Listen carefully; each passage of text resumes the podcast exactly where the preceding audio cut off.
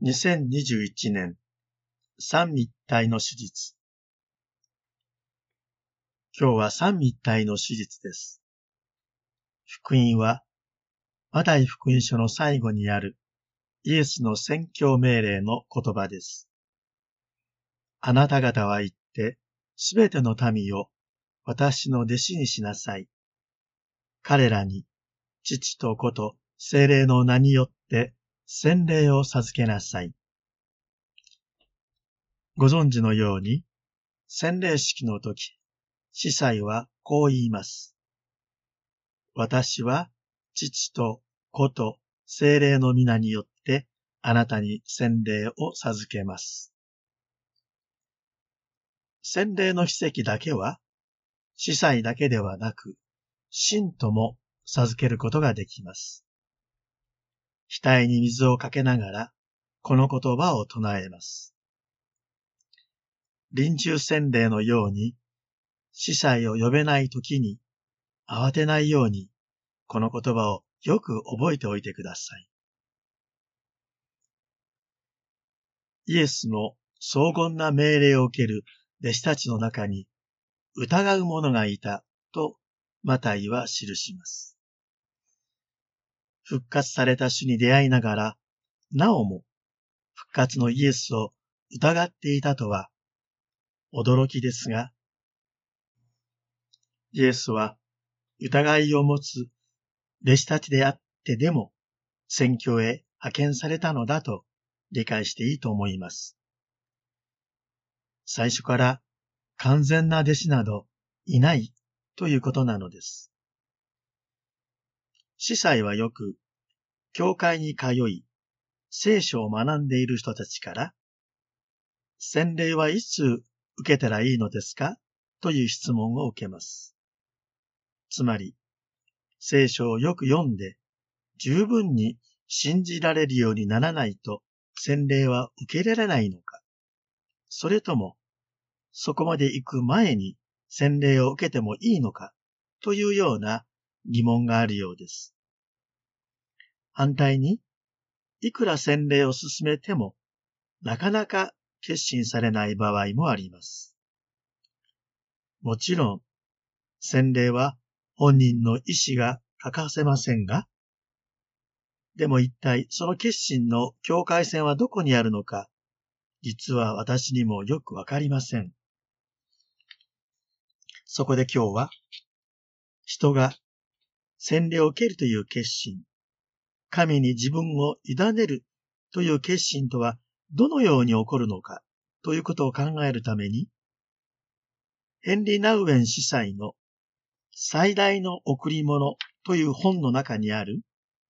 空中ブランコのお話を紹介したいと思います。ナウエンはサーカスの団長から空中ブランコの成功の秘訣について次のような話を聞きました。サーカスの観客は空中ブランコの飛び手がスターだと思っているかもしれないが、本当のスターは受け手の方なのです。受け手は秒刻みの正確な判断を持って飛び手を空中で掴んでくれるので、飛び手の方は安心して長いジャンプをするのです。成功の秘訣は、飛び手は何もせず、受け手にすべてを任せることです。飛び手がする最悪のことは、受け手の手を掴もうとすることです。飛び手は、受け手に向かって飛ぶとき、腕を伸ばして、受け手が必ず自分を掴んでくれると信じて、ただジャンプするだけなのです。ナウエンはこの話を聞いて、こう記しています。私たちは、皆神の子供なのですから、恐れることはないのです。神は、死という闇に向かってジャンプするあなたを、闇の向こうでしっかり受け止めてくださる。あなたは神の手をつかもうとしてはいけない。ただ両手を広げて信じること。信じて飛べばよいのです。なるほど。私もこの話を知って、洗礼を受ける人の決心もまた、私たちの信仰生活も同じではないかなと思いました。もし、洗礼を受けることを躊躇している人がいたら、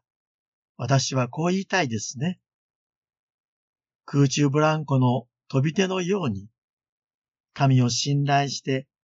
自分のブランコから手を離せば、神に捕まえてもらうという素晴らしい体験をすることができるのです。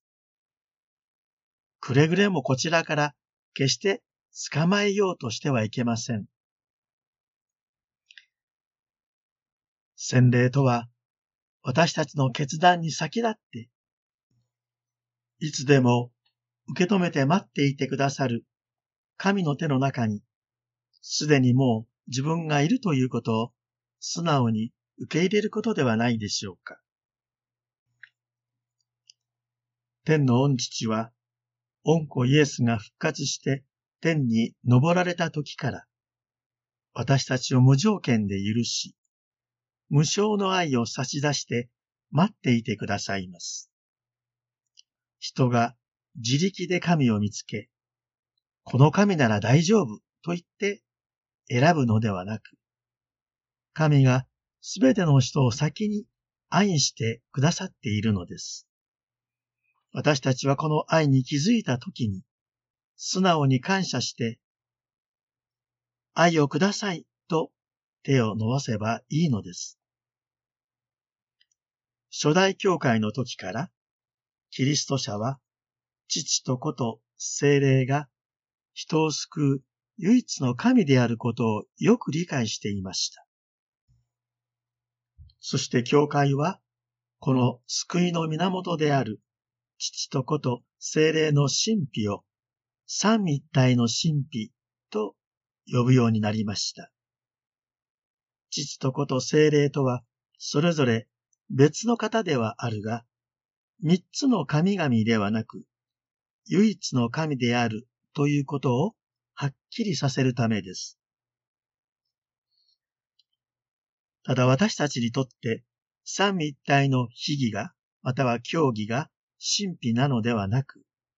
むしろ全能の神がイエスを通して語りかけ、二千年の時を経ても、精霊によって今日の私たちをキリストと結ばせてくださるその救いの出来事の現実が、人間の理性では捉え尽くせない神秘だということです。御父と御子の愛の絆である精霊が、私たちを引き寄せてくださるのです。洗礼を受けるということは、十字架と復活の主イエス・キリストに結ばれることです。キリストと結ばれる前に、私が変わってから洗礼を受けるのではありません。洗礼を受けてから私たちが変わるのです。洗礼は信仰のゴールではありません。洗礼はスタート、出発点です。キリストに出会って、この方を信じていこうかなと思い始めたならば、空中ブランコのように、私たちもジャンプするのです。そうすれば、神の手で掴まれるという素晴らしい体験を味わうことができるのではないでしょうか。どうか洗礼を考えている皆さん、勇気を持って素直に神様の愛に手を伸ばしてください。